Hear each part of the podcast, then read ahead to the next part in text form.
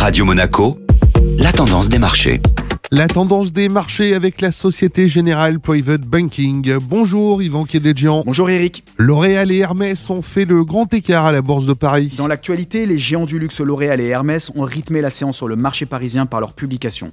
Le géant de la cosmétique L'Oréal occupait la dernière place du CAC 40 avec une baisse de près de 7% à la clôture.